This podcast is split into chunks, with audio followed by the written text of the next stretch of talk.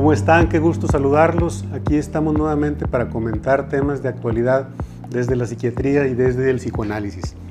Y el día de hoy comentamos uno de gran actualidad que proviene del mundo del espectáculo.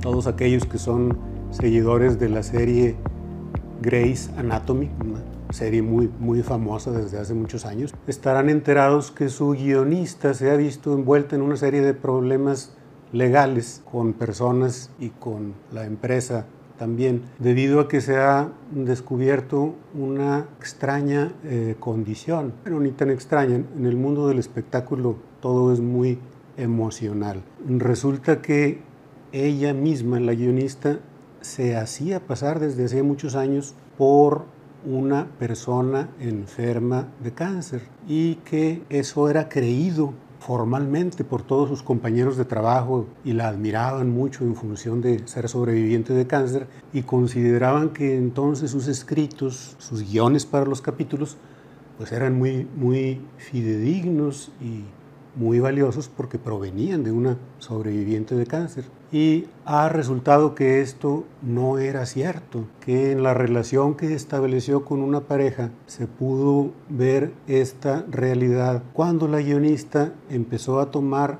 parte de la vida personal de su pareja para convertirla en guion de la serie. Y fue así que se llegó al descubrimiento de esta condición. Nos interesa desde el punto de vista tanto de la psiquiatría como del psicoanálisis porque se presta un debate interesantísimo. Si existe una condición psiquiátrica en donde la persona, su problema mental consiste en querer hacerse pasar por alguien que padece una enfermedad, una enfermedad física como el cáncer o una enfermedad psicológica como podría ser la depresión o esquizofrenia. Y a este tipo de problemas se les llaman trastornos facticios. Y en esta condición que yo les estoy describiendo, la persona lo único que busca a través de hacerse pasar por enfermo es la gratificación emocional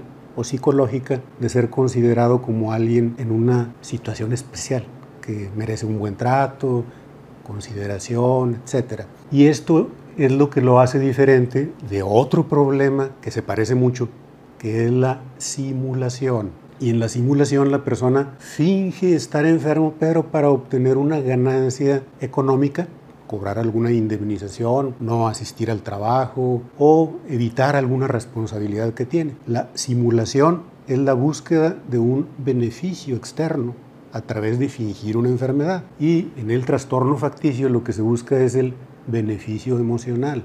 Entonces, ¿de qué estaríamos hablando en el caso de la guionista? Eso es lo interesante, porque si la guionista se hace pasar por enferma para obtener aprecio de sus compañeros de trabajo, tiene un trastorno facticio. Pero resulta que se hace pasar por enferma y escribe cosas acerca de enfermedades y ella misma resulta creíble debido a que se hace pasar por una enferma y entonces obtiene un beneficio económico a partir de ello y eso lo convertiría en simulación. Esto nos lleva a la parte final del debate que parecería un dilema, es decir, una situación sin solución. Si ella padeciera un trastorno facticio, es decir, que solamente busca el beneficio emocional de hacerse pasar por enferma, entonces lo único que requeriría sería tratamiento. Y al parecer la empresa para la que trabaja está poniéndole algunos condicionamientos legales, está envuelta en un proceso legal. Y si por el contrario es simulación, puesto que hace uso voluntario de esta situación para obtener un beneficio económico, pues entonces ya se parecería a cualquier otra conducta que es sancionable por la ley. Un último asunto es el que tiene que ver con tomar prestada la vida de su pareja para adaptarla en sus guiones. Este es el asunto que es muy difícil de opinar porque todas las creaciones literarias provienen de algo que la persona vio en otra persona,